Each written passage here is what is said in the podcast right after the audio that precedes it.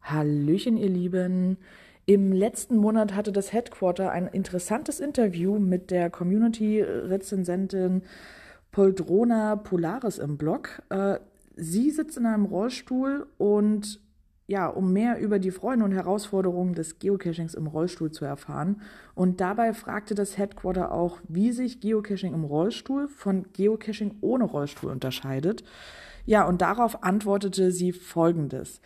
Die Leute wissen oft nicht, was es braucht, damit ein Cache für Rollstuhlfahrer zugänglich ist. Geocaching im Rollstuhl ist immer schwieriger, da ich nie weiß, ob der Cache mit dem Rollstuhl zugänglich ist oder nicht, auch wenn, der wenn auf der Cache-Seite steht, dass er für Rollstuhlfahrer zugänglich ist.